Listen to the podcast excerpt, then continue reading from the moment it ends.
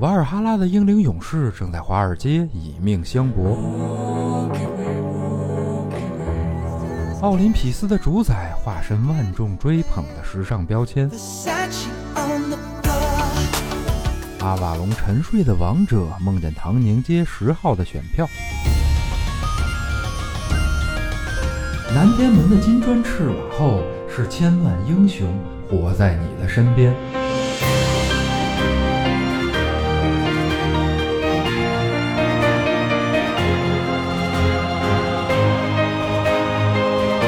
打开神神叨叨，聆听众神的低语。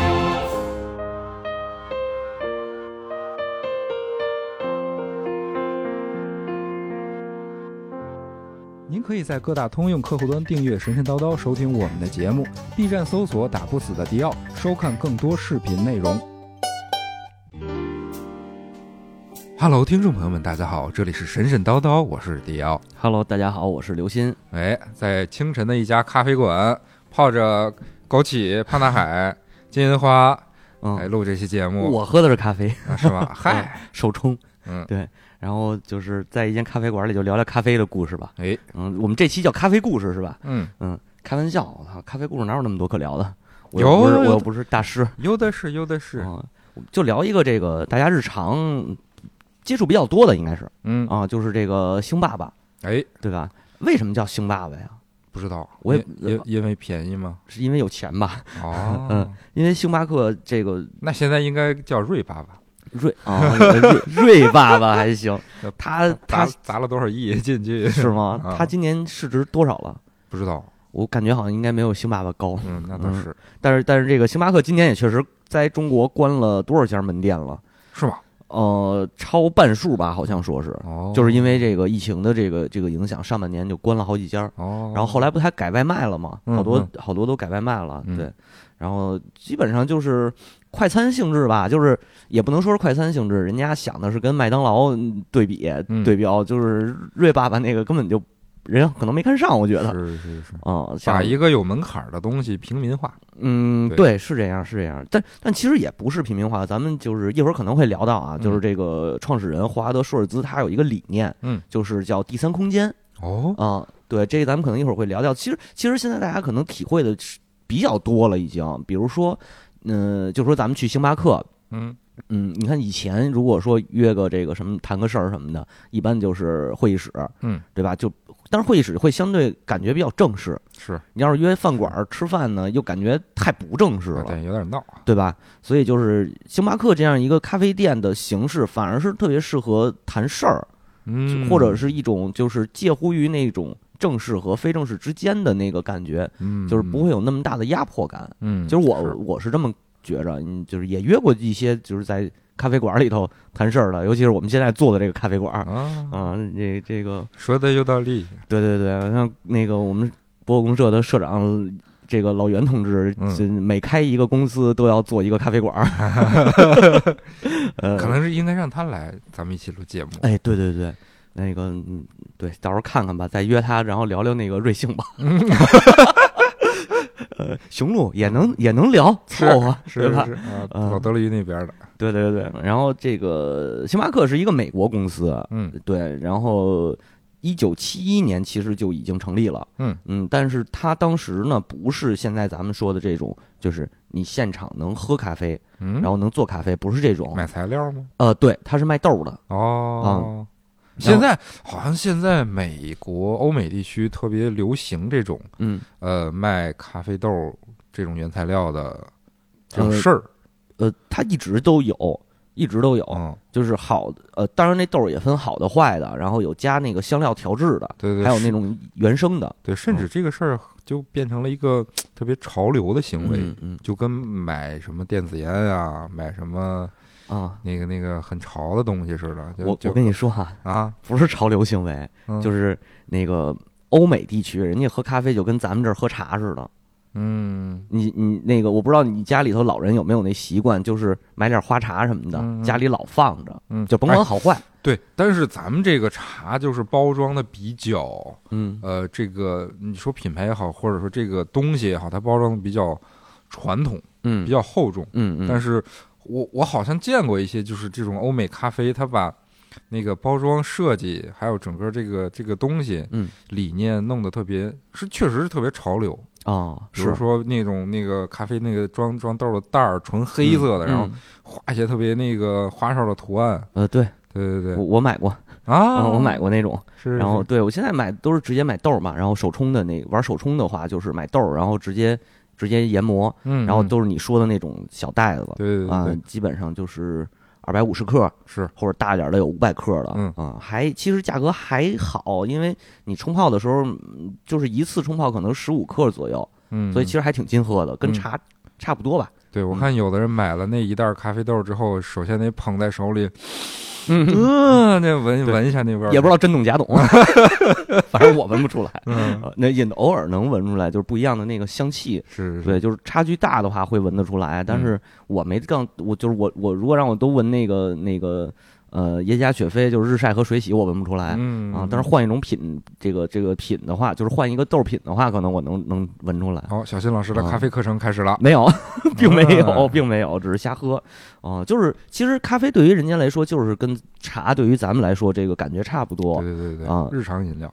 没错，然后也就是也算是利润比较高的，嗯，对。然后到了这个一九八七年的时候，呃，我刚才说的这位老哥就是霍华德·舒尔兹嗯啊，这个星爸爸真正的星爸爸才收购了原来的星巴克，哦哦，等于一开始不是他创办的，不是他创办的，但是他嗯一开始加入了。他一开始确实加入星巴克，是是，腾讯行为，呃，有点那感觉，哦啊对他相当于是合伙人嘛。嗯后来就是因为理念不同，完了他又撤出了，撤出以后自己做了一个咖啡品种，就是这个这个现场喝的这种，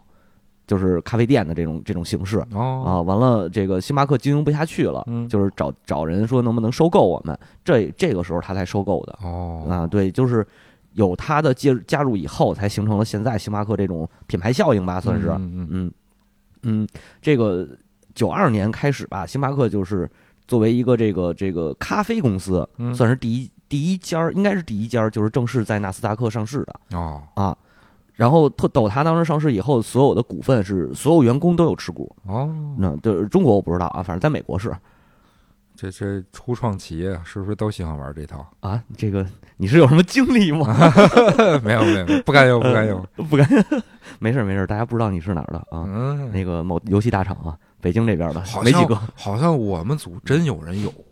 吃股，就是算是原始这初始员工。对对对对啊啊，还但真是有但是星巴克那好像不光是初始员工，就是你只要是入职，就是他特逗，他是、哦他是他是属于有点类似股于份就是工资啊，，对对对对对对，哦可以这么理解，因为他想留人嘛，对肯定是为了要留人，就是是会分总股份的百分之多少，我忘了十还是百分之六，啊你然后看给给员工，这这这赛任女妖的歌声从入职就开始唱起来了，哦那可不，啊哇，塞！然后还有还有包括他那个医保，嗯他是所有的员工都给上医保的，嗯，这在美国其实还就是包括临时工和兼职他也要有，嗯所以这个还还挺少见的是啊。啊美国医保这么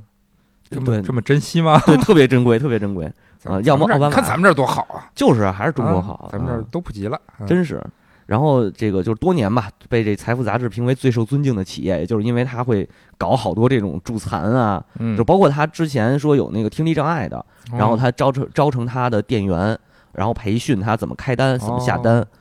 最后就是就是专门就是呃，因为因为用了这样的就是有听力障碍的店员，嗯所以他是受到了这种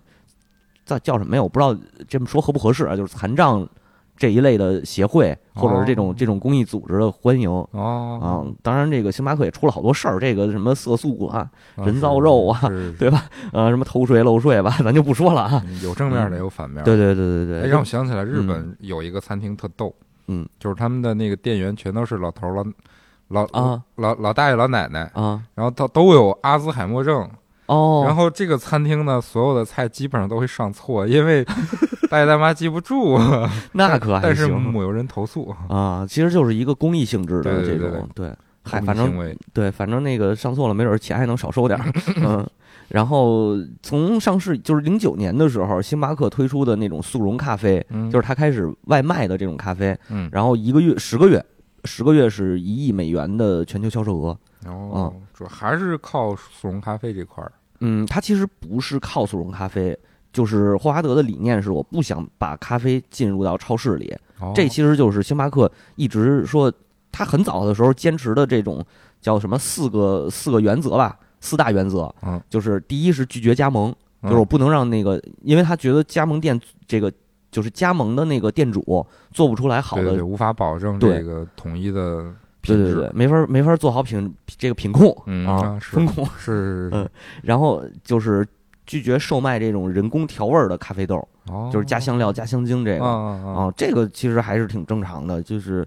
呃，因为它那个价格其实也也也在那儿摆着呢，对就是那个价格的话，你再用点香精，这个有点太说不过去了、嗯，啊。然后三就是拒绝进军超市，嗯因为他们觉着就是这个霍华德觉着，呃，新鲜的这种咖啡豆啊，一旦是进入呃塑胶桶或者是那个纸袋儿以后，需要保鲜就不好了。对对对，就容易嗯变质走味儿。但是后来也妥协了。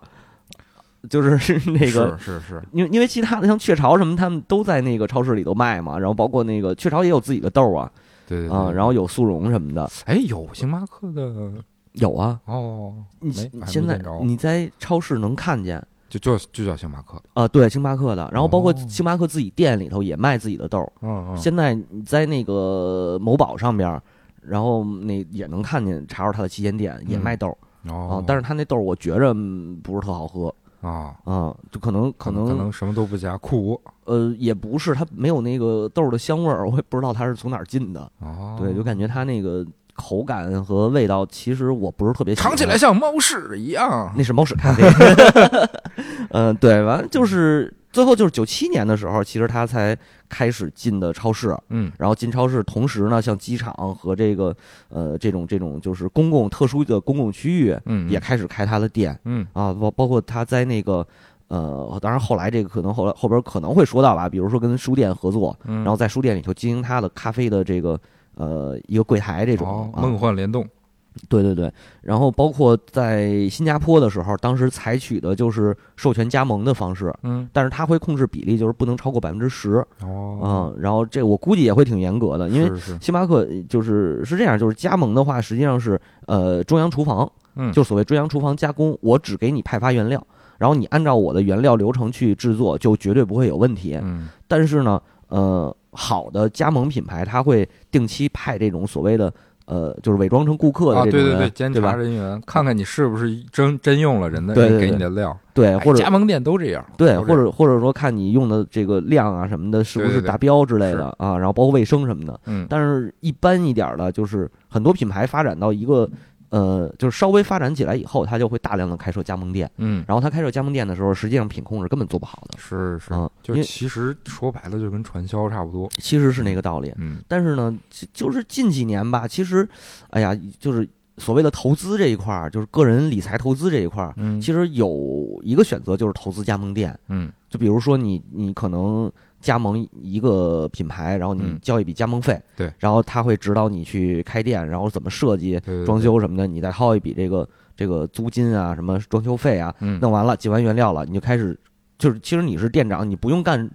这个，嗯你不用干那么多活儿，嗯你只用去呃看你的那个那个财务就完了，嗯然后你再招人去干，是，其实是有这种的，但是是对，但是说呃是不是靠谱呢？呃百分之九十都不靠谱。对听众朋友们千万不要加盟奶茶店， 啊都对是正经的传销行为，对对对，千万千万别哎是嗯然后这就是多说这么一句吧，完了，对，就是包括那个，就是星巴克还不会，就是它的那个那个四大原则嘛，嗯四大原则还有一个就是一定要选购那种高级的咖啡豆，嗯就是呃要保证看那个豆子的烘焙是是这个这个标准不会变啊、哦，所以他后来也有自己的这个农场什么的，啊自己开始搞原料了，嗯，那肯定的。对，其实其实咱们都在星巴克也都去嗯过，啊就是体验感，我觉得还挺强的。就是那个环境下是，首先它的装修风格我觉得挺牛逼的，嗯，就是就是你看每家店其实装修是不一样的，但是嗯嗯整体呈现出来的那个感觉又是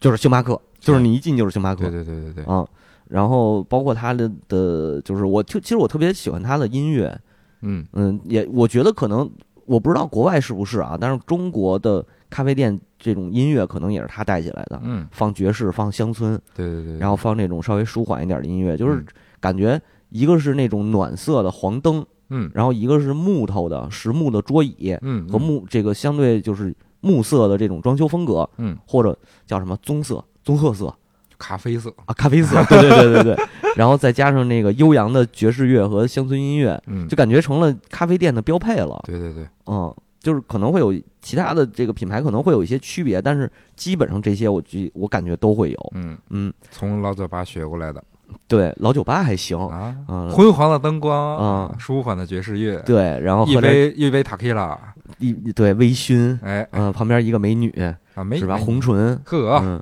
那可不是嘛，五十年代那个 Big Band 的时期，是对吧？你这你就非勾搭着我聊音乐，我去，嗯，有空咱们聊一聊啊，行行行，咱有空聊一聊。嗯然后特别逗，星巴克他们管员工叫伙伴，嗯，嗯趴上趴趴趴在那儿那 儿啊，啊，然后这合作伙伴，对，就就是就感觉你你就感觉他们的那个那个理念上面就是员工就是自己家人，嗯就这种感觉。然后所以他的好多其实他们的员工对于这老板就是这个霍华德嗯评价特别高。嗯嗯，然后包括就是经常会看到霍华德自己就是一家一家门店跑哦啊、他自己去探探店去，事必躬亲，对啊对对，啊这然后种亲力亲为的领导，一嗯般干出来的事儿都不赖，嗯比如说宫崎英高，嗯哦老贼嗯但是这个一八年的时候，呃，霍华德宣布正式辞职，哦，后来辞职以后卸任了，卸任了，卸任了，完了呢，他说那个，嗯，我有意要这个竞选一下二零二零年的美国 总统，，跟侃爷竞争一下啊 对，然后然后那个川建国同志，川建国国同志说他敢吗？没那么大胆嗯儿，来不了。，反正现在来看的话，今年肯定是没他的事儿了，没没川建国的事儿，不是没那 个谁，没那个霍华德的事儿了啊。今年小小是新老师一下给预言了，对这个肯定的，现在总统大选不主要就是川建国跟那谁嘛，那叫拜登是吧？拜登，啊，对对对，对吧？然后说川建国这两天又出院了啊好，啊。就对关关十四天再出来，没有说这个前两天是是一期间吧，九月九月二十几号，嗯，不是，是说他那个感染性那个不是他那核酸检测成阳性了吗对？对对，这刚十月几号的时候就就就说没事儿了。侃啊爷一定自己搞的都是对对对，肯定是自己搞的。哎呀，我跟你说这个政客呀，哎，就是耍流氓。 poetry。嗯，这个哎，此时推荐大家看一个美剧《嗯吃脑外星人》，特别荒诞有意思，哦也跟政治有关系。是吗？嗯大概给叙述一下呗。讲的就是这个平时美国华尔街不是白宫这帮政客嗯不干人事儿啊，嗯哼但是呢，出突然出现了一批外星小虫子，给他啊们脑袋吃了，占据了他们的身体。嗯，哎，，突然这些政客呀就变得倍儿正经，你瞧瞧，勤勤勤奋好学，嗯，呃，励精图治，哎呦特，别讽刺的一个喜剧政治剧，嗯哎呦，特别好看。你看这个拯救地球人还得靠外星人，是吧我跟你说，外星人地这个人类，我们这个种族智人种族就是外星人创这个创立的、创建的。不不大不大老聪明的，嗯有缺陷。嗯，我我还可以推荐一个，嗯一个老电影叫《回到未来嗯，》。 《回到未来二零》那天我跟那个隔壁的这个远方 FM 的 TEC 老师，嗯我们聊天儿就说起来，他说你发现没有，《回到未来二》里头预言的就是川建国，哦，哎，大家可以回去看看。妙啊！啊，特别的厉害那部，哦我就是他，他当时其实是设想了一个环境，一个情境吧，嗯就是说，呃，最有钱的商人嗯，如果当了美国总统，世界会变成什么样儿？那还真是，啊对吧就是他，对呀、啊，而且那形象，那个那个发型， 然后那个脸型， 哎呦，哇塞！我说这太预言嗯了，哦我靠可！以可以可以啊插播小息到此为止。对对对，然后咱们正式聊啊， 嗯正式往下推进这个。其实刚才咱说那么多，呃，星巴克的这种逼格，嗯对吧？其实其实就是说不好听的，就是装逼用的，嗯嗯啊但是呢，是呃，提升格调，提升格调。但是这种逼，我给一百分儿。这逼我吃啊！， 对，吃啊，那那我吃吗？你舔着吃，啊什么色情的说的， 没开车，真没开车。啊不能开 车。嗯，然后就对，就是就是他的人群定位其实特别精准，他一开始就想定位到这个白领阶层对对对对，啊，就需要谈事儿的人一般都是这个阶层。没错没错，就是嗯我不是给这个嗯老百姓给这个穷人或者说是工人阶层去享受的，嗯，因为工人阶层他不需要在这样一个安静、相对安静吧、对，相对安静的环境下，对然后去洽谈一些事情，对他们可能更喜欢呃晚间的酒吧，嗯，对吧？对，这个美国的那个酒吧不都是一瓶啤酒，缩了一晚上。哎，向门一推，嗯，对，进去 先扔两喝啊扔。 喝完抄起瓶子来就打起来了。你说那是美那个美国南部地区 红脖子嘛？对对对，呃，那个都那不是打，那可能就掏枪了。嗯，哎，你看过那电影吗？叫就是那年奥斯卡的一个呃提名哦，《赴汤蹈火》，嗯你，看过那个吗？熟，就是特牛逼，他讲的就不是哥俩，然后那个为了为了买他妈那块地嘛，嗯然后然后他们就是那个抢劫去，啊结果一开始抢劫的时候进了一个西当地的德州那边一个小银行，哦，然后进小银行的时候里边就一个老头儿和一个黑人的那个四十多岁那种，嗯，那大姐，嗯然后大姐就举着双手，你们就给给他们开那柜机了，嗯，然后老头儿从外边进来，可能是取钱还是跟大姐那儿那儿那个就是那儿那儿闲着闲着地吸了那嗯搭讪对吧？然后呃老头儿进来了，一看俩劫匪，然然后那俩劫匪拿着枪指着他，那枪啊，就是那种特短的手枪，嗯嗯就是就是可能多长一拃长，啊差不多那种。然后呃指着老头儿，老头儿也那儿举着手。一会儿等那俩拿完钱以后，转身不是出去嘛，嗯老头儿特牛逼，从后腰那儿掏出一把加长版的左轮儿，咚咚咚就嗯猜给到响了，我猜操！到了，嗯，我觉得那特逗，那他妈可以特别德州那种。麦林对，然后又说远了，还是说回来吧，聊咖啡就嗯免不了有一些闲聊的话题，是吧？喝咖啡嘛，聊就聊是天儿嘛，就是聊聊天儿，对嗯对对，然后就是说回来吧，就是零二年开始，星巴克在这个北美和欧洲的门店里边儿、连锁店里边儿就开始推推这种呃无线上网的服务。嗯就零二，WiFi 啊，对，零二年你想想，嗯那会儿还没智能手机呢，零二年哪儿来的 WiFi 呀？它是它是属于高速上网，好，高哦速无好线像上有有 WiFi 了印象，就是不是 WiFi 叫什么来着？什么好像叫热点还是什么？不是热点，反正反正跟咱们现在使 WiFi 应该不是一个东西。对对啊，对具对对，具体我不是搞技术的，嗯这个回头我得请教朱峰老师。嗯啊，然后就是你就可以在那个，就等于说你可以一边喝咖啡一边办公了嘛。嗯啊，其实提供了这样一个环境，就包括到现在，星巴克也是你可以无限上网的，嗯，然后你在那儿你就是抱着笔记本去那儿一坐一下午，对对对对？吧？然后也不耽误干活，是，嗯。然以后后咱，们录音可以去星巴克体验一下。嗯，不行，环境太嘈杂了，我 试过，对，不太不太好，不太好。然后咱们这咖啡厅就行，然然后以后咱可以在三里屯的那个那个波波公社新的咖啡厅，嗯对，就是你骑车过也不方便。是，嗯，其实所有的，你看它所有的一切的这些指向都是给白领阶层，嗯给这些人，你需要逼格，我给你逼格；哎你需要安静的环境，我给你安静的环境；嗯，然后你需要 WiFi，我给你 WiFi。对，更好的体验。对，而且相对而言啊，其实它这个是这我不知道是是是哪儿做的，但是有一个市场上边儿可能是比较认可的一点，就是呃，这种餐饮类的消费，其实用户忠诚度是非常高的。嗯，顾客会会就是他认你的品牌，他认会认地儿，对甚他至认地儿，就比如就是说就是一一个老店或者一个嗯什么那个馆子，会一直一直去去好几年，好没几错十年甚至。没错儿，就比如说北京这个京天红炸糕吧，嗯现在已经在各个超市里头开了分店了，但是每家儿都不是味儿，然后嗯，就得去他那个老店上对了，对就是就是包括咱们在那哪儿，就是你也你去成都那回不也是吗？就是那个二麻，嗯哇塞，我当时就是二麻有分店，但是分店就是不想去，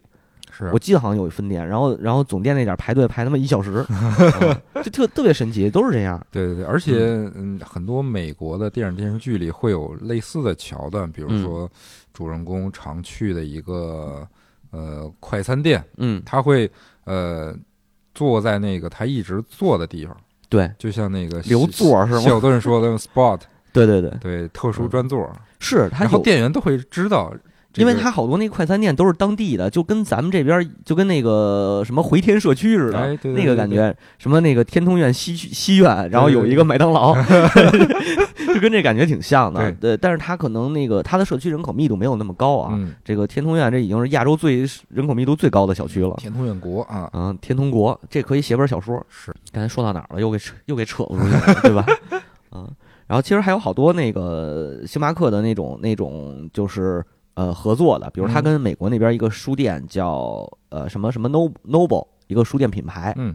然后呢就是把书店发展成人们的一个生活的活动的那么一个空间，嗯，就是就是呃那谁所综合休闲区，对对对，有点那感觉。你可以在这儿读。其实现在咱们国内也有好多言有几啊，然后什么单向单向单向街，嗯就类似于这种的这个这个感觉。然后包括那个我们前段时间办活动去那个理想国，嗯理想国呃叫什么奶义务理想国那个那个咖啡厅，嗯，哦，也是这种，就是它有书嗯。有咖啡，晚上可能还有酒，嗯，嗯，然后会给你那个，就是就是真的是文文艺气息特别浓，嗯而且你在里边儿就是你可以看他那些试读的那个样书嗯嗯，啊、你也可以就是看到好的书、喜欢的书，你也可以直接在线下购买，嗯甚至于你可以在那儿拿着笔记本在那儿办公嗯啊、就是那种综合性的一个空间，我觉得挺好的。嗯，包双双向融合，有的书店也有可以喝咖啡、吃小对点心的，对对对，其实这个我觉得也是也，我不知道是不是说星巴克带起来的风潮啊，嗯但是确实星巴克最他当初是和书店合作过这个业务，嗯就是在书店里头开一个他的那种咖啡的这个这个销售的一个点儿。对啊，北京的叫西西西弗斯还是叫什么啊书西西店弗啊西西服，弗嗯，那应该是在成都的，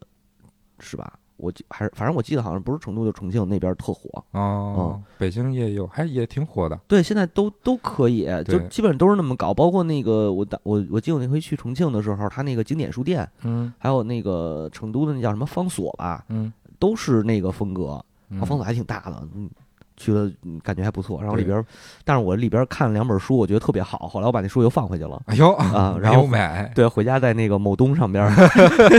每一每满一百翻五十。 啊，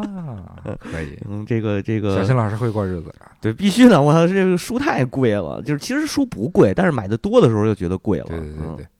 可见小新老师平时的知识积累。没有嗯没有，并没有，不要这么说。嗯，这个会会死的很 惨的。嗯，然后包括那个后边还有呢，就是借这这个这个百事可乐，嗯百事可乐它不是有那个销售网点儿嘛，零售网点儿，然后就是利用这个零售网点儿，然后卖星巴克的， 咖啡啊哦就是百事也挺高兴的，说我也可以跟那个提高一下逼格嘛，是是人家两两大品牌大了。佬合作，对对对，然后零七商年商业互吹，商业互捧，嗯，零七年的时候特逗，星巴克跟苹果还搞了一个合作，嗯就是就是属于那个，比这个我觉得还挺好玩的，就是在那个分店的呃店里边儿安装终端设备，就是苹果那种线下试听的设备，哦，啊、就是 POD 呀什么这种，嗯嗯、然后呃，这个这个就是就是啊，它不是，它是安装一个什么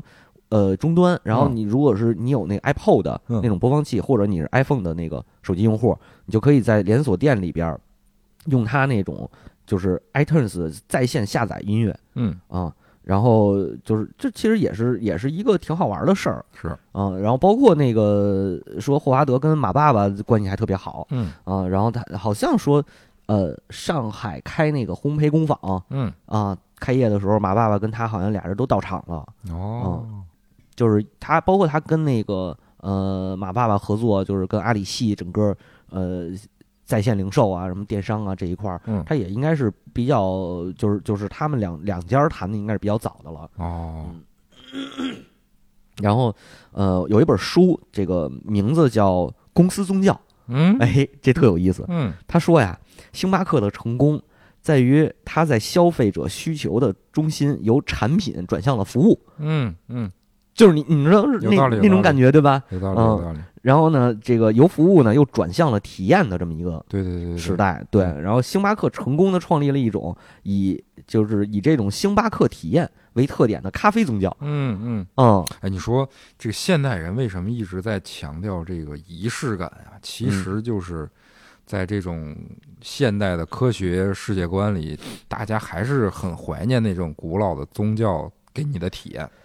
其实我是觉得不是怀念，是古老的宗教一直没离开过。嗯，嗯我我觉得就是这就种感是觉，现在少了，对，但然后就它是又换了一种又形闲式，了对，我我觉得换一种形式，你说那你说科学信仰科学算不算宗教，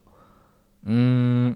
也算吧。对吧？我觉得也算。然后其实其实我觉得就是一脉相承的，它一定是要讲一个宗教的核心的东西是让你相信它，嗯，你不管相信它是神还是科技，还是说是用钱创造的，嗯，我觉得都可都是一种信相信的东西。嗯然后呢，就是它对于有这个这个知识阶层的传播，嗯是去讲这个这个形而上的东西，对，去说一些这个实际上，对呃呃，你就是比较高深的东西，嗯理论的东西。但是对于老百姓的传播，就是实际上它是用一种故事的形式，或者用一种这个可以说是传销嗯啊，就是。拉你入伙，或者是，或者是给你讲一个故事，嗯或者是告诉你怎么怎么好，然后你就相信我吧。嗯，它它一定是有一些功利的作用在里边儿的。就跟古希腊人讲星座一样。对对对，一样。这个你是要剧透 一下是吧，嗯然后欢迎大家上 B 站搜“打不死的迪奥”哎啊，关注这个神话杂谈的星座系列，哎啊，开他开开开开心坑，对，开心坑啊。然后，呃，只说这么多了吧，就是我我觉着啊，就是总结一简单总结一下，星巴克它成功的这转向体验这个感觉，嗯，其实就是确实是随着时代的变化，对就是呃，相当于相当于是什么？不能说是有钱人越来越多，但是有手里有点闲钱，可以让生活过得更滋润一点，或者过、过得更舒服一一点的人，嗯对其实在增加。是，然后这些人可能不是传统意义上的呃朝九晚五上班儿，对啊、然后这个尤其是年轻人，白领阶层里边的年轻人，嗯，其实他的工作可能会更自由，尤其是像互联网。对转向像像像那个美国的话，其实是华尔街那一批，对对吧？然后这科技公司啊，硅谷的这些科技公司，华尔街这些金融公司，嗯，其实它不是高密度的坐班儿，对，它有的时候它它是需要出去的。这种情况下，这种业务多了以后，嗯，然后第四这个所谓的第三空间，嗯，它就成为一个可能的东西。嗯，应运而生，没错，就是星巴克实际上是踩到了这个点儿上。对，嗯，先从卖豆儿，然后转向卖产品，嗯转向卖服务。嗯，因为我的服务好，甚至于他在美国好像有那种，就是你如果结伴来的，比嗯如你坐满一桌，嗯然后会有专门的咖啡师去现场给你调制哦啊，去给你，讲解。嗯然后包括他在进入中国以后，就是呃刚刚进中国的时候，那会儿中国人不止不喝咖，就是很少喝咖啡吧。嗯。然后他其实是呃有这种专门的，就是每天啊或者是定期的有一个三十分钟的小的这种咖啡课堂似的哦啊、就是看人人聚集起来了，哎，哦夸夸讲几讲一讲。你说的这个，我怎么听着越来越像 Lululemon 那个劲儿？对对对对对对，成功的企业传，传教啊，那个哎嗯某某果是吧？嗯嗯，不说啊，这到时候是果粉该跟跟 咱们说了。但我们聊这个星巴克，我们不可能光聊它的这商业成功啊，对对对我们毕竟不是一个商业类的泛科技泛商业的节目啊，咱们是一神话节目，嗯哎所以咱们一定要聊到星巴克这个核心，哎，就是它这个劈腿的鱼，对，人鱼，啊，奇怪的姿势啊，奇怪的姿势，这个挺瑜伽的， 其实，哦，你这么一说还确实是，嗯，越来越像 Lululemon 了，但是但是我得先提前说一下，就是说它 logo 之前，先说一下它这名字嗯，Starbucks，对吧？这个星巴克啊，嗯，其实是一个小说里的名字。哦哎，像 Star Lord 呃，星爵 星爵，对对对。 但是那个小说里头真的叫 Starbucks，哦，啊是白鲸。白鲸对，有一本小说叫《白鲸》，就是 Moby Dick。哦，我知道，嗯，然后这个在嗯多说一句，这个 Moby Dick 是这这个 Dick，大家千万不要以为是大屌的意思，那个就是专门指这个白鲸，因为它里边故事的那个呃故事当中写的那个白鲸的名字就叫莫比迪克。哦，呃，对，是美国作家赫尔曼·梅尔维尔写的，嗯，哦，一部哎，这是不是世界名著来着？相当相当知对名的对名对著。对对，但很是多现代作品都以这个故事为蓝本创对作的，对，你说的特别对。比如说合金装备，嗯，合金装备呃类似吧，感觉、嗯对，感差不多。嗯其实他故事讲的就是一个叫哈雅哈的船长，嗯，然后他呢就是追逐一只这个白色抹香鲸，嗯，他其实是被抹香鲸咬掉了，是咬掉腿还是哪儿啊？对对，因为我我大学时候看的，然后还没看完，腿，嗯，好像是腿，嗯，然后然后就是就是呃有点那个偏执狂了，对就对，奋不顾身、不顾一切要复仇的故事，对对对，然后最后追这个追杀白鲸，然后和这个白鲸同归于尽。嗯，这么一个故事。然后我我反正我感觉啊，就是现代版的《奥德赛对对》对，啊，因为它中间是实际上它就是在海上漂流、嗯航行，然后遇到各种各样的危险，各种嗯各样的出现各种各样的这个这个事故，嗯或者是一些这个神奇的经历，嗯，然后最终达到目标，嗯也算是达到目标。但核心不太一样。嗯就对奥德奥德赛核心还在冒险，这个对白鲸核心在于就是为了复仇，就是放弃一切、抛弃一切的那种，嗯就舍嗯弃一切，就感觉丧丧失很多东西的那种，是是就是是，其实是一个偏负面的一个。嗯但是我觉核得心，我觉得某种角度来说啊，我不知道这么理解对不对。嗯就是我某种角度来讲，我觉得雅哈船长也是一个呃悲剧英雄的那种感觉。嗯，嗯就是我，我不管是是不管他是要复仇还是要怎么样，就是我要完成我的目标，我不顾一切完成目标。对对对对，对，我觉得还挺就是挺悲壮的。是，好像嗯《西部世界》里的黑衣人有跟这个哦创作有关系。你看看，这都有都有都能连上了，啊嗯但是我要说的不是雅哈船长嗯啊，是实际上是他们的那个大副，嗯他们那个船上的大副就是比较冷静，然后那个呃，就就是也挺有魅力的那么一个男二号人，男二号，嗯，他的名字就叫星巴克，哦，嗯，然后确实星巴克这个咖啡品牌的名字就是从他那儿来的，啊哦，那为什么 logo 不是大副的形象？啊你听我说呀。嗯这特好玩儿。当时呢，这个星巴克的元老就是三三个人，不是那个霍华德他们，那就是在他之前创立星巴克的那波儿。然后他们当时就是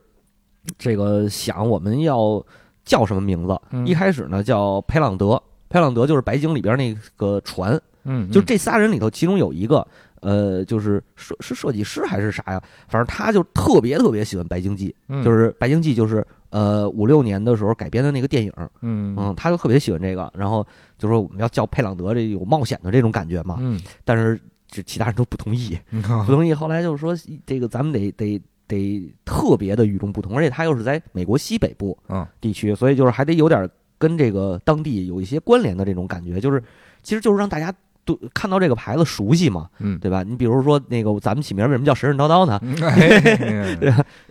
因为乐人都挺神神叨叨的，对对对对对，因为一说这个，大家就比较熟悉这个词啊。是，然后就是他们商量以后，就是说那个当地有一个这个矿山，就是矿工，哎、不是矿山，就是呃有一个矿工聚集地的这个名字，嗯就叫呃 Starbo Star Boy Starbo 嗯啊，就是 Star，然后 B O 啊哦 Starbo，然后就说那我们这个，然后这哥们儿就是说 Starbo 就想想想想想说啊，那有一 Starbucks，咱叫这个吧，哦啊，然后就生给连上了，是是，啊哎，星巴克起源地是不是在西雅图来着？对，西雅图。嗯，那嗯不也是个海港城市吗？是的，是的，嗯是的。然后你你听我说呀、特逗，那个呃那个 Star 那个星巴克那个人那个大副，嗯，他本身就爱喝咖啡。哦，然后呢，在电影里是不是也经常端着咖啡？我没看过电影，就是我知我记得他好像说是特别爱喝咖啡的一嗯个人，对。然后而且他本身就是象征的这种海上的冒险嘛，嗯，海上冒险又跟最开始的时候，就是早年咖啡那些咖啡商人，嗯其实大航海时代的那些呃冒险的商人们，嗯四处寻找好喝的咖啡豆。哦这种 对这个故事和这个传统，就是跟跟它是有一定的关系的啊、是是是，嗯然后呢，这个他们这设计师就就开始找说，咱名字定了，嗯那就找找这个呃 logo logo 用什么？嗯啊完了完了呢，他就开始研究这些比较古老的这些海事书籍，嗯，海，然后就翻到了一个，据说啊，这个据说是十六世纪在斯堪的纳维亚地区，嗯就是北欧地区的一个双尾美人鱼的木雕，嗯或者是就是有时候木雕，有时候版画的。嗯，呃那会儿应该还叫赛任呢。对，嗯，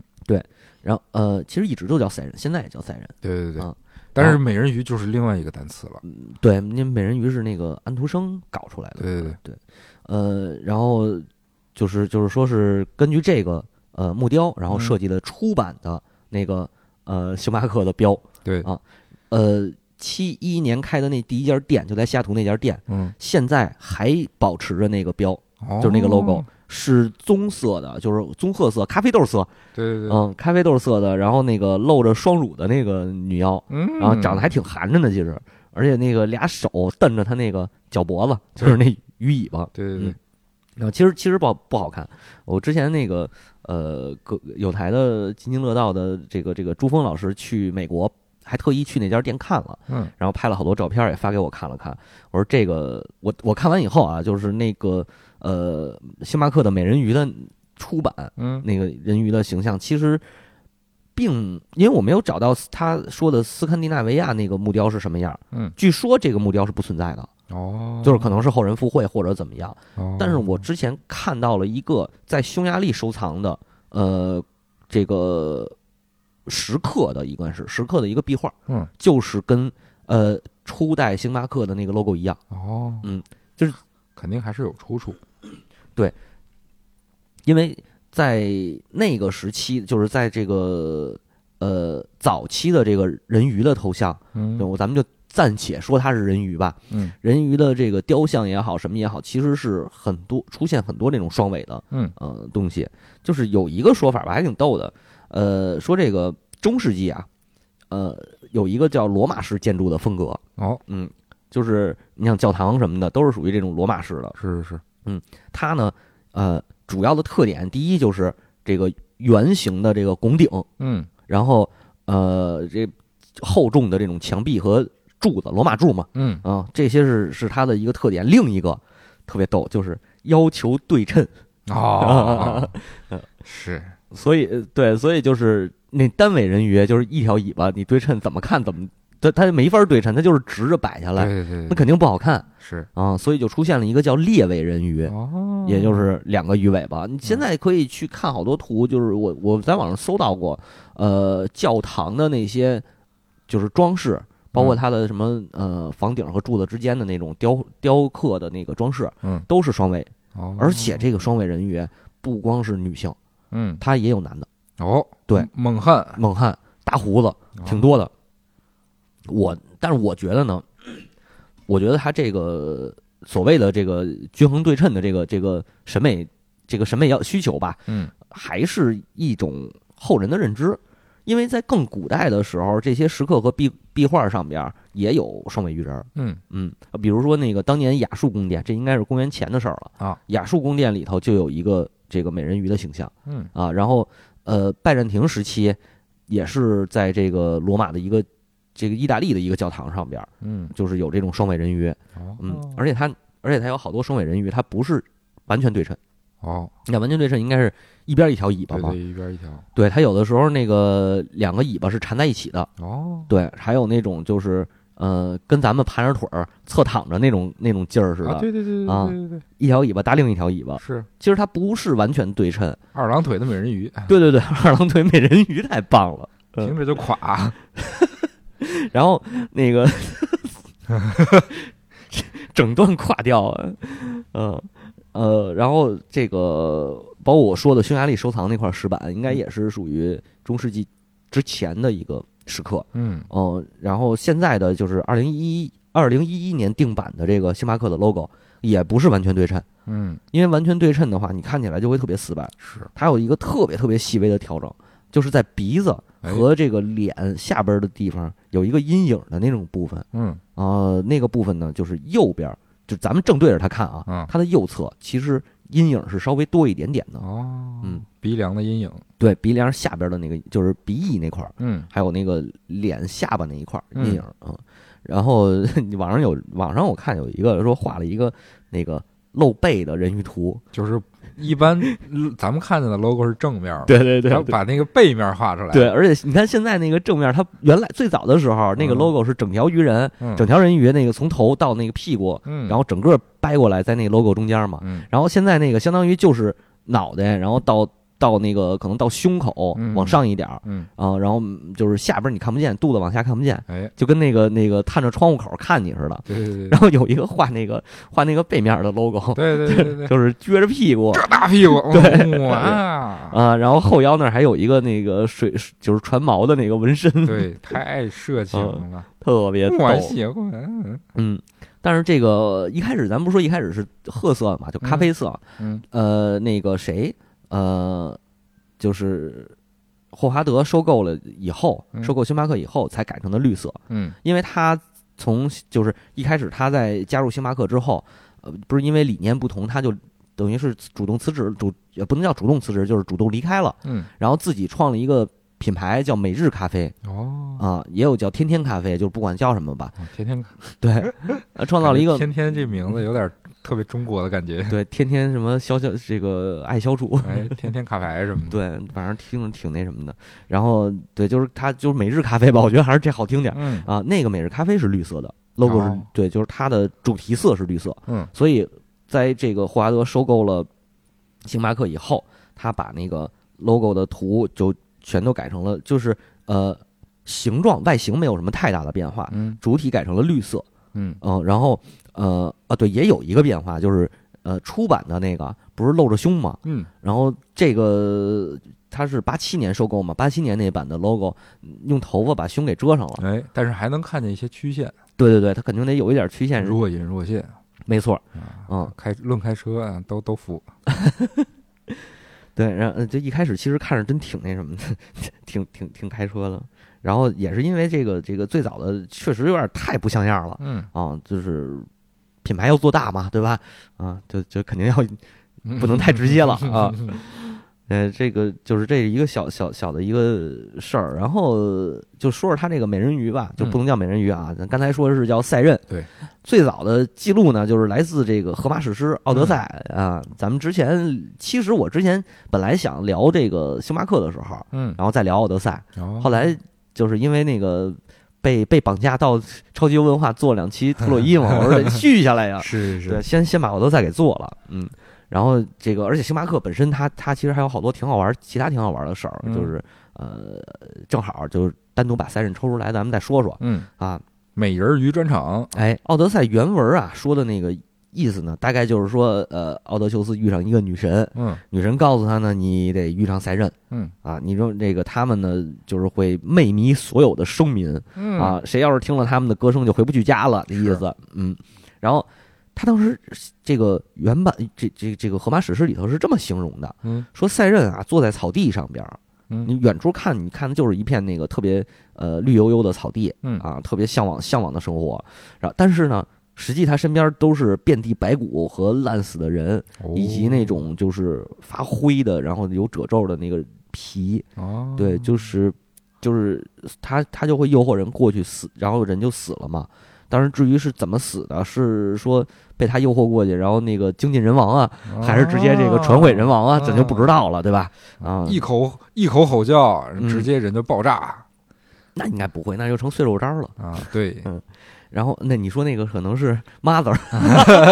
疫情灾变， 呃，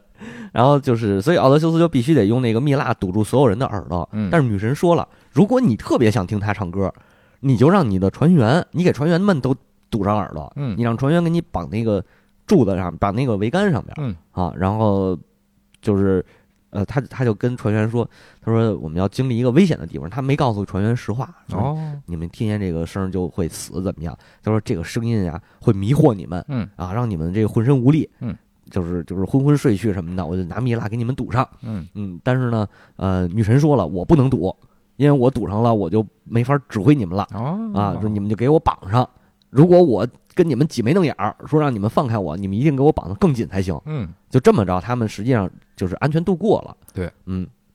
然后呃，这个但是但是我觉得河马挺逗的，他写了他写了一个这个女妖对奥德修斯说的话，嗯啊、原文我就不念了，就是大概意思啊，就是说那个来吧，过来吧，啊、哦那个小奥同志，听听我们唱歌。然后那个，但凡是有人从这儿经过，都会过来听的，因为我们知晓一切嗯啊、然后我们会将知识传授给人们，嗯就是也会给你讲讲特洛伊的这个鏖战的故事嗯啊，就是其实就是诱惑他。但是这里有一特有意思的事儿，哦，对，就是你看他说了，第一是他说我们会知晓一切，对，然后呢，第二呢，他说我们是把知识传授给人们，哦，第三个就是所有停船的人都会来听，像嗯啥？想啥？就是当时古希腊的诗人哦，我我我我想成了吟游诗人一样一样，啊，也是吟游诗，因为在古代社会里头，诗人其实是智慧的象征嘛，对对对，就是你知道的，就是古人特别逗，就是那个尤其希腊里边写的那些古代的人，嗯，觉得什么样的人有智慧呢？知道事儿多的人有智慧。对对对，用现在的话说，就是谁知道八卦多，谁就是最聪明的人、哎，啊。所以就是诗人被让被他们认为成是那种就是特别有智慧的嗯，啊。然后啥是知识呢？就是诗人知道的事儿，他告诉你就是传授给你知识、嗯，嗯啊，就是天天跟你聊八卦，就是、嗯对，对。然后那我们这也是知识啊，哎，天天聊八卦，你看嗯看，是是是，对，然后呢，这个呃，其实有这么一种解释，就是说赛壬是传授知识的这种这种象征，哦，就是它是智慧的象征。嗯，但是你获取知识的人一定要付出代价，啊，呃，不是说你就是呃，可能传毁人亡这种事儿只是一种象征性的，包括嗯赛壬的歌声也是一种象征性的。嗯你看赛壬也是唱歌，然后歌就包含语言和曲调嘛，嗯，歌词和歌词和曲调，对对吧？歌词就属于语言，嗯嗯诗人他去吟那个唱那些故事，不管是荷荷马还是那些凯尔特吟游诗人，嗯，他也是呃歌词和曲调，就是嗯语语言嘛。其实他还是一个语言的这种诱惑嗯啊，所以就是这个这个知识，其实还是在他们那个感觉里头，我觉着啊，知识其实意思还是挺危险的嗯，对，伟大的校长邓布利多曾经说过，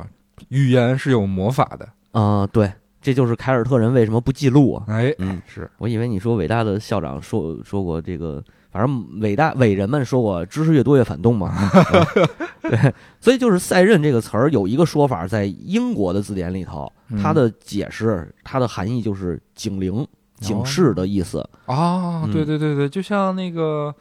防空警报，应该就是 siren 的意思吧？啊、对，就是有这种警，就是警告的这种。对对对然后，但我还看到一个特有意思的，就是有一个说法是“绳子”这个词儿，嗯，就是 S E I R E，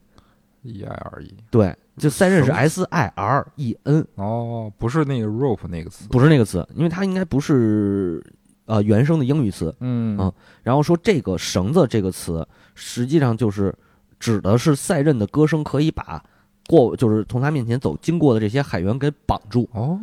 就是有这样一个含义在里边儿。嗯所以也就是这个研究荷马史诗的人嘛，也嗯猜测说，那赛任是怎么吸引这些海员过来的？有的说是这个表面看上去可能他是呃唱歌，然后洗脑嗯给你吸引过来，嗯但是有没有可能说他唱歌的时候是直接把人给作过来？ 哦，就是这个还挺挺挺有点意外的哦。 这什么吸星大法？对，，吸星大法，北冥神功。啊哎，嗯，然后对，就是他们，但实际上我觉得啊，还是说用那个声音去迷惑这个，我觉得更可信。嗯啊，，但是这个所谓的绑住或者是捆住，实际上是因为异响，对是一种意象，而且是因为它的歌声和它的这个歌词，嗯，就是那个吸引你过去。我觉得这个可能会更更好，就是就是更更更真一点儿，对听起对来虽然都他妈不是真的，是，嗯像《加勒比海盗》三还是四呀？里头不是有一段儿他们要找不老泉，需要逮美人鱼吗？对嗯，，对，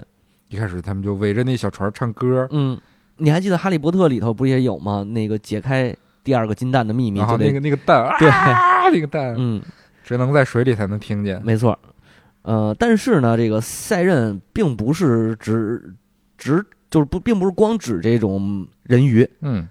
它有很多形象，比如说这个嗯就是鸟身，然然后女人的头，这个但是这个哦鹰身女妖，鹰身女妖，但是鹰身女妖的另另一个名字叫 Harpy，啊，对对对对对，然后还有包括这个马身，然后女头这个女人头的这种，马身啊人头我觉得有点像半人马。是，哎，你是知道你知道这个怎么去怎么去理解这个吗？就是啊兽娘动物园 儿之类的。 为什么日本人画兽娘都 了？是腐乱 的，我觉得就是那东西了你啊也。是腐乱 的，对，但是他们有一个共同的特征啊，就是说，呃，都是利用这种美丽的呃容貌嗯和动人的歌声去诱捕人类嗯，啊，然后吃人，所以就是。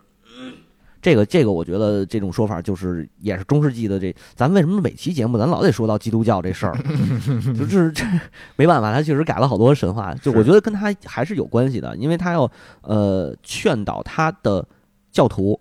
放弃肉体的感官，哦，放弃肉欲这种享乐的东西。嗯，对，就是老子不也说过嘛，五音令人什么耳盲，这个五色令人目盲，是，对吧？这个也也说过这个，就是你想修行，你就应该放弃一切欲望，嗯，呃，是这种感觉，所以就是我觉得可能是因为这个，所以才去再次的修改啊、附会啊等等嗯等等这些。是，嗯然后还有一个我感觉也是比较接近的嗯，啊，他其实来自凯尔特，哦，哎，叫美露丝哦或者叫这个美露辛，嗯就是看怎么翻译嗯这么一个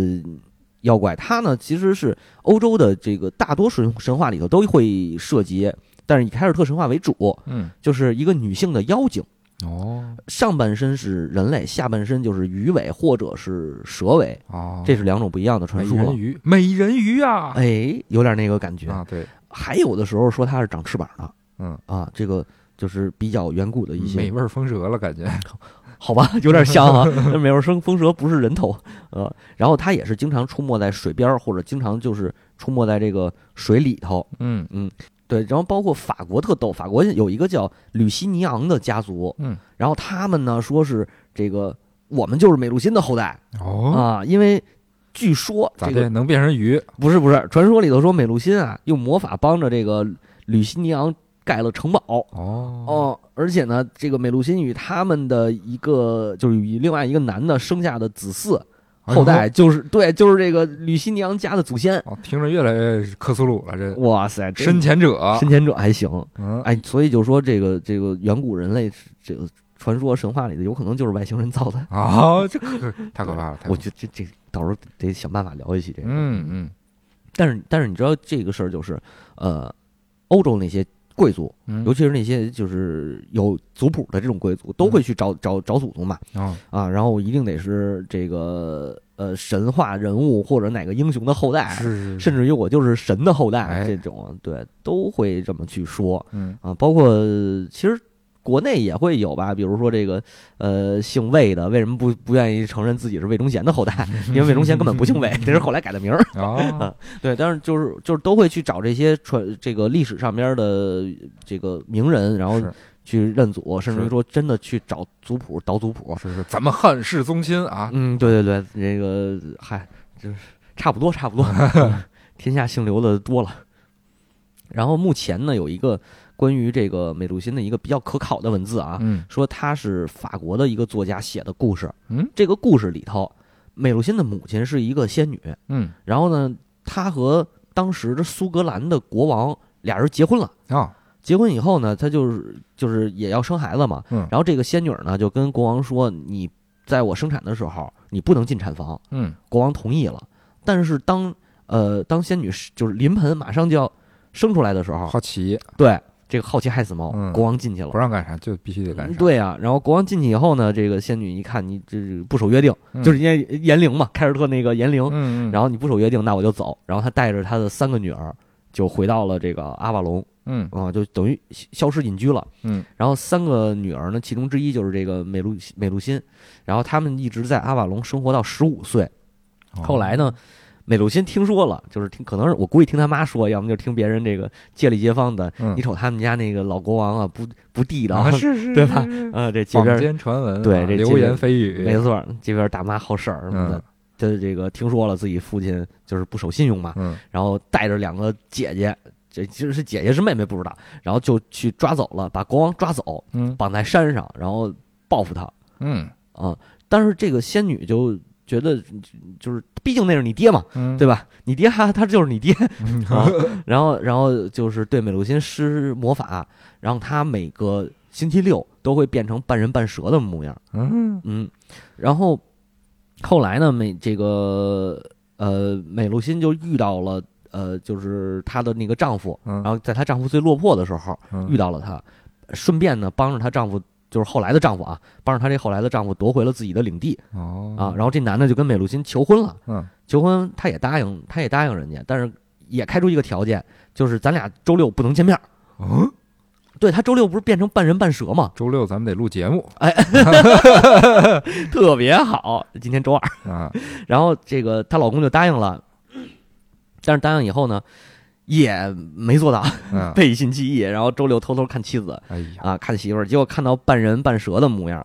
但是美露辛知道以后就原谅他了，嗯完了这个，但是原谅他，虽然说原谅他就是呃我不惩罚你了，嗯但是俩人离婚了，哦离婚以后就留了两个魔法戒指给他，哎呦然后再往后的故事我还没看到呢。再再往后有一个半身人、嗯啊，带哎着他去了一个山，把他融 了。融了，啊练成了，融了以后练成了一个这个手环儿是吧？哎啊，然后这个手环一碰它就可以这个无限的增长，无限变多。哎，嗯，这又连上了。这连连连的太多了，这可这这梗儿，大家大家这个如果要听出来的话，可以在我们这个评论区下边留言，应该挺容易听出来的。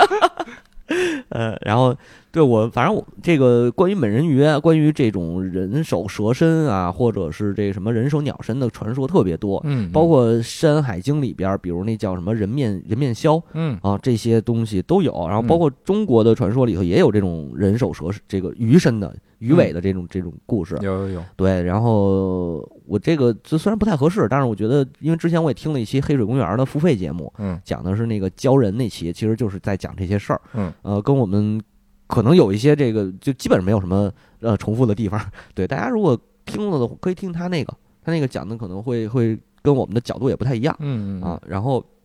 像这些人手的怪物，以后有机会还能讲很多很多。嗯然后包括这个呃日本呢，对，就是就是还是挺多嗯的这些，然后包括欧洲的那些童话故事里边出现的。是对，其实安徒生的《美人鱼》我们也没聊呢，《美人鱼》有没有这个这个也也算是一个浪漫故事？是啊，是对，但是然后这就是 说星巴克，还是说回来星巴克，我觉得他其实用这个赛任的形象，我是觉得挺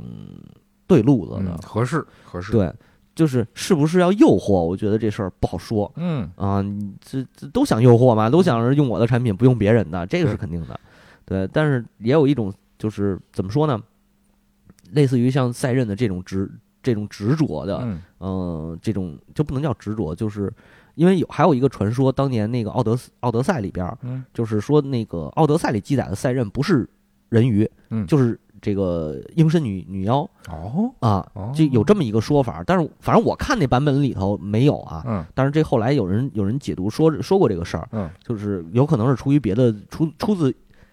有可能是出自别的作品啊，嗯然后说这个，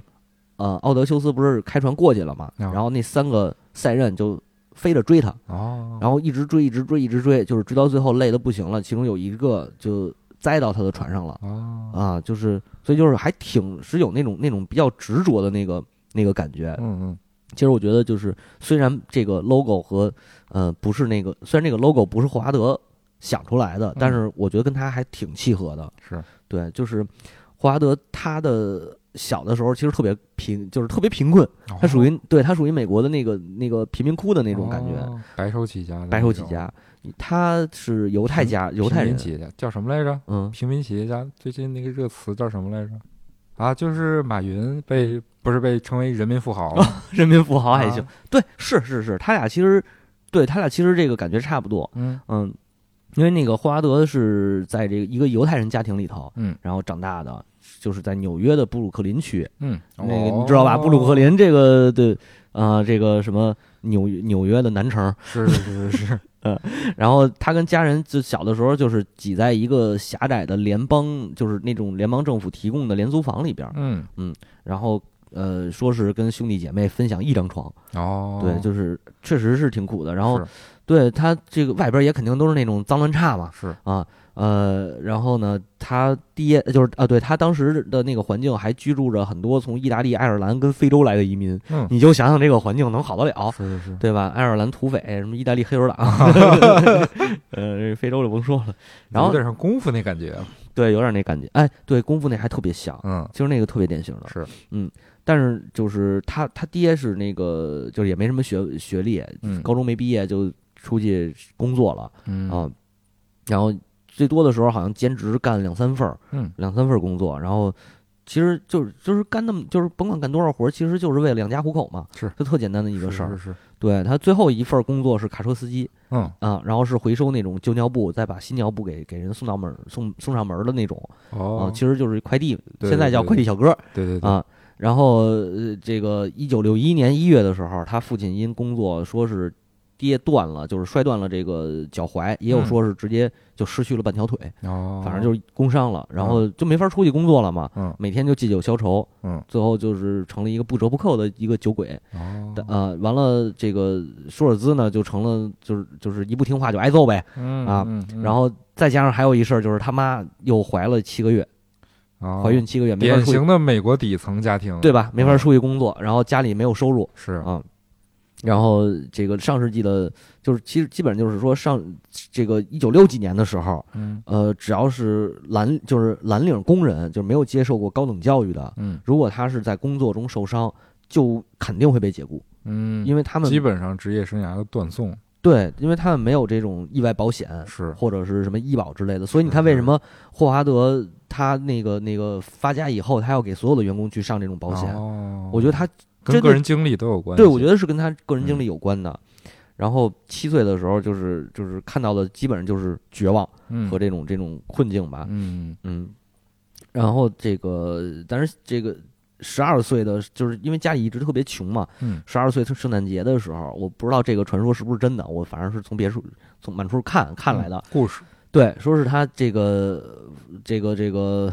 圣诞节的时候，他带圣诞节前夕应该是，嗯啊，圣诞节前夕带着他这个弟弟妹妹一块儿出去玩儿，嗯上街玩儿去。然后他就看到一个这个便利店门口摆着罐装的这个咖啡，哦，啊，其实就摆了好多这种促销的礼品，都、嗯就是这个咖啡，其实就是吸引他的目光。嗯啊、因为他爸爸就是特别爱喝咖啡，但是他们家永远买不起那种好的咖啡嘛，嗯都是买最劣质的咖啡豆是是，啊、然后就他就把这给偷了，嗯，偷了回、嗯对，偷了以后跑回家去，就跟他爹说这个呃送，就是把这个当成圣诞礼物送给他爸。嗯，结果没想到呢，这个他爸一开始还还挺那个，就是挺感动的，嗯问他你哪儿来的？他说我从路上捡的嗯，啊，然后这就是说了一句说谢谢你，就是因为一直打骂他嘛，对对就对终于跟他说了声谢谢。但是没想到他们正在喝咖啡的时候，这个便利店老板就找上门来了，哦，索要这咖啡的钱。嗯，于是他爸就开始又给他又罚站，让他让墙角站着去，然后开始跟这个老板吵争吵，啊就是这个各种，反正就是我不能给，我不给钱呗，啊也没钱给欺负嘛。我们底层人啊，对这对对这这种对然后这时候不就争气的论调啊，没错，这时候霍华德就跑了，嗯，变成了卖女孩的小火柴，哦 卖火柴的小女孩，就是 又是是有点这个意思，对又又又冷又饿，然后这个倒地上就睡着了。但是好在被他妈给捡回来了， 要不就没有后边的故事了嘛。对，嗯、然后就是就是这一个平安夜，其实对他的打击是最大的。嗯为什么他后来呃拼命的工作，然后拼命的这个努嗯玩命的奋斗努力，嗯，就是为了能在他父亲面前证明我是可以买给你买得起好的咖啡豆的，嗯就是只有这么一个嗯特别简单的目的。是，嗯，然后每天就开始这个半工半读吧，嗯啊，然后骑车送报什么的，放这个放学以后去快餐店打工，嗯啊，完了这样他这一部分就是哎，酒鬼父亲就是肯定会收走一部分钱是买酒是喝啊。然后就是，直到后边儿他他这个考上了大学，嗯成绩还特别好，嗯就是考上大学以后，但是家里穷啊，他父亲就是不让他去上，然后然后说让他那个高中毕业以后就出去挣钱养家去。嗯嗯，他就说那个嗯我不可能像你一样做一个呃卡车司机嗯啊、然后就俩人吵起来了。于是这个这个呃霍华德就想办法得得筹钱，嗯，上大学一部分肯定是要贷款嘛，嗯但是另一部分怎么你也得就是你就是得有首付嘛，嗯，对吧是是是，嗯，然后就是正好他他因为打橄榄球还特别好嗯啊，被这个叫北密歇根大学吧，嗯嗯，球队看上了，就就是因为橄榄球，呃，进的就是因为进校队儿拿了嗯奖学金，哦，有钱了，就嗯这么着完成了，就是体育特长生，提克、啊 对，帮着他把这个大学给读完了， 嗯嗯，然后呢，这个大学的时候他也没有说完全发展这个体育，就奔职业运动员这儿，嗯，并没有，他觉得就他是进了校队儿，但是没干校队儿的活儿，哦，啊，然后呢，大部分精力就是花在学习上边儿，嗯最后应该是拿了商商学的学位，哦商学学士应该是，啊，完了毕业以后就进了施乐公司，呃，六个月的时间打了五十多个推销电话嗯卖东西，嗯，然后呢，好像说是三年的时三年的时间，嗯，然后就把他的大学贷款给还了，哦，还挺牛逼的，人家奥巴马是是是当上总统才还的。 是是对，然后然后还给这个给母不光给母亲借钱寄寄钱，不是借钱，给母亲寄钱，嗯然后还特例就是就是因为他跟他爸就一直不说话了嘛，嗯然后特别的挑选了一个呃上等的这种咖啡豆嗯，给他吧，爸寄过去，呃，然后那个打了个电话跟他爸说了几句，然后他爸说你就是你拼命上大学就是为了能买得起咖啡吗？然后霍华德说：“对，我就要用我的努力证明我自己买得起咖啡。”嗯嗯，然后你最好用这些巴西产的咖啡豆为你自己冲一杯，就是冲泡上一杯真正的黑咖啡，品嗯尝一下这个味道。然后俩人就又不说话了，嗯 嗯，然后就是他还他就是觉得他父亲还是看不起他嘛，嗯就是还要证他还想证明自己，然后就跳槽进了一个瑞典的公司，就是嗯卖这个、卖这个厨房塑料的，哦，嗯，在就美国的分部，嗯干了说是干了十个月就被任命为美国分公司的经理，啊，哦然后年薪当时是七点五万美元，那不少，挺多的。嗯嗯，这这会儿他应该是毕业了刚六年，就是二十八岁，嗯，然后二十八岁就已经有了自己的房子，哎呀，还和一个叫雪莉的女孩坠入爱河。嗯对，然后谈婚论嫁的时候，他就永远不在雪莉面前提起自己的父亲。嗯，然后有一一次，这个他媳妇儿问他说：“你爹呢？干什么呢？”他说：“他就说我爹死了嗯啊。”然后就就不愿意承认嘛。嗯直到一九八二年的时候，呃，他他妈给他打了一电话，哦说你爸想你了啊呵，啊，然后想让你回来看看。嗯然后他当时正好赶上有一个大客户，就是要去谈生意嘛，嗯，然后就就觉得，这个故事有点熟悉，哎你接着说，对，他又觉得说那个他他爹怎么可能想他呢？嗯啊，就去这个拒就拒绝了嗯，不回去。然后过了一周，他事儿都谈完了，嗯，回家，然后发现这个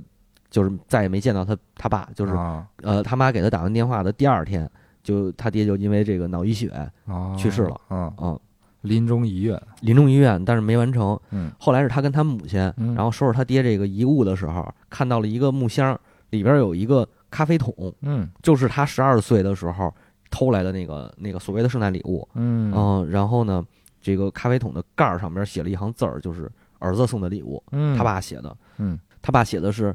儿子送的礼物，一九六五年圣诞节，嗯呃日期也记得非常清楚。呃，然后他还翻到了一封信，嗯，他爸写写给他的，说但没就是记出来，呃，对，就是就是藏在那个藏在那个桶里嘛。嗯然后说，作为一个父亲，我确实是失败的，嗯，没有给你一个好的生活环境，也没办法供你去上大学嗯啊。然后就是，但是但是我也有我自己的梦想，嗯，我最大的愿望就是能有一家咖啡屋，能够穿上干净的衣服，悠闲地为你们研磨和冲泡一杯浓香的咖啡。嗯然而，这个愿望我无法实现。嗯我希望你能拥有这样的幸福。嗯这就相当于儿子继承了父亲的嗯，愿望，对。然后对后，然后还说，他说我不知道怎么让你明白我的心事儿，嗯似乎只有打骂才能让你注意到我这个父亲。嗯，我觉得还就是就是我当时看到这点还挺感动的，就是对一个父亲的话，其实他知道自己的失败和无奈嗯和，无助，但是但是他又没有办法，或者说对他想不到一个办法去扭扭转这个局势，对，就是然后用了一个比较极端扭曲的方法，没错。嗯但是当时读完这封信以后，就是也是这封信也算是改变了他的命运吧，改变了霍华德。他媳妇儿就是说：“那你为什么不去完成你父亲的遗愿呢？”嗯然后正好一八年的时候，那个就是没有没有霍华德的星巴克嗯，订了一批这个咖啡研磨机，哦然后这个就让让霍华德注意到了。哦，嗯，当时星巴克已经开了四家店，嗯嗯，然后霍华德呢，就就是去这个去去算什么？这个实地考察，嗯嗯，考察一番，然后看到了这个各种各样各地的咖啡豆，嗯完了他觉得这事儿，哎，这个好，嗯说我也要入，那意思就是我也入一股呗，嗯，然后就把这个工作七点五七点五万美元的工作死了辞了哦啊，加入星巴克了。嗯然后加入，但是加入以后，就像之前这个，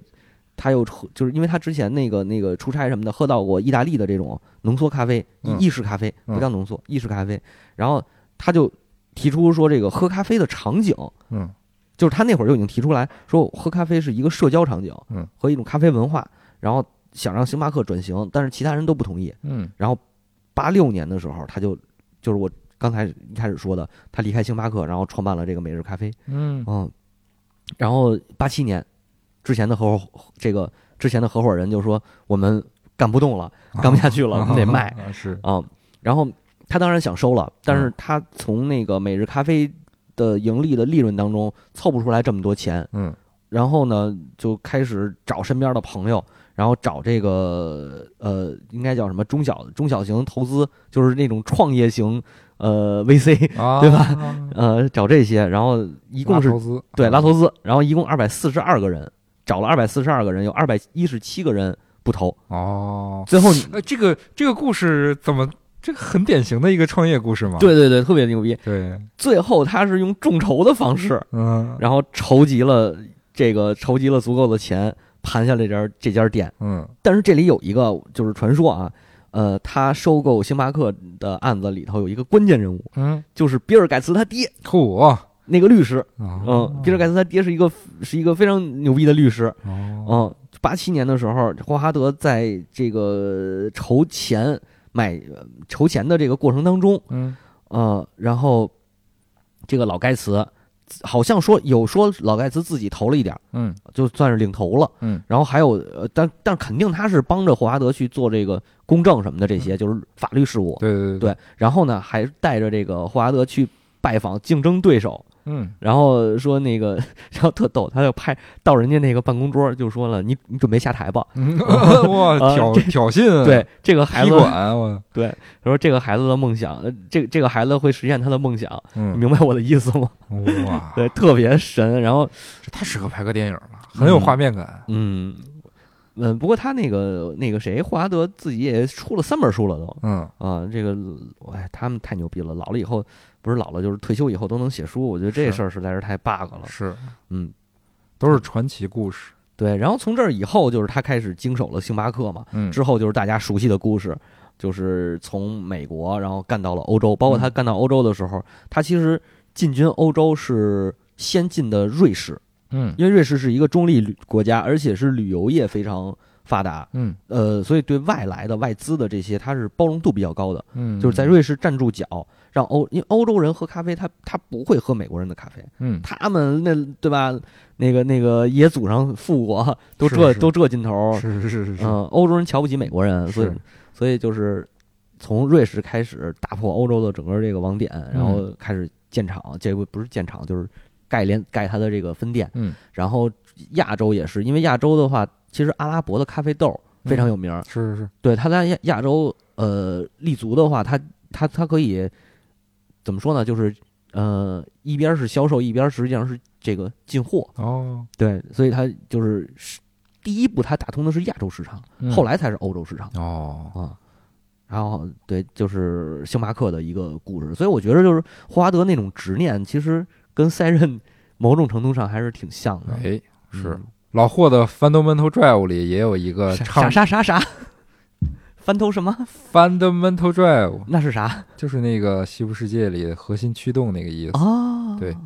他一开始的核心驱动不就是想给他爹搞一个像样的咖啡喝吗？对，之后的核心驱动就变成了开一家父咖啡亲的店，这个对开嗯开咖啡店的驱动。嗯，就是其实这个所以从那一刻起，他的心里就住着一个唱着海歌的赛任女妖。哇塞太感人了，嗯，那话怎么说来着？什么幸福的什么人总是什么相似的，不幸总是有什么各样的不幸。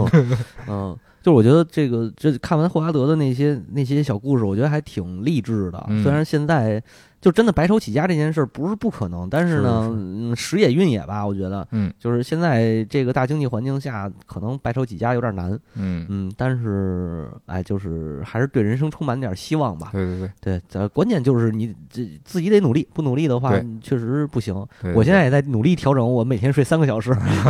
嗯，就你霍华德说，据说他每天就睡三个小时嘛。你快赶上尼古拉特斯拉了，嗯那不太可能。老特每天睡嗯两个小时。老老特太牛逼了，嗯老特是是可能是外星人。嗯是，这个反正反正所有的那些什么成功企业家、成功创业家，他们自传里，要么就是别人给他们写的传嗯里，都说，哎呀，他这个勤劳啊，然后他这个这个这个什么呃勤奋啊，每天只睡三个小时嗯，哎，一水儿的，你看吧，是吗所有人好多 人都都说是三个小都时，是三个小时， 我都惊了，我操！我说我他妈也睡三个小时，我怎么没成 功啊？ 啊嗯！快了，快了，快了！行吧，那个那个快了，就指着咱各位衣食父母呗。哎，对吧嗯我们这个见见证历 史，我我们这付费节目刚上一期啊，大家这个喜欢的话一定要支持我们，是是吧？啊，嗯那个就这么着吧，嗯啊，欢迎大家转发、评论、点点赞，赞，哎，感谢大家收听，拜拜。拜拜。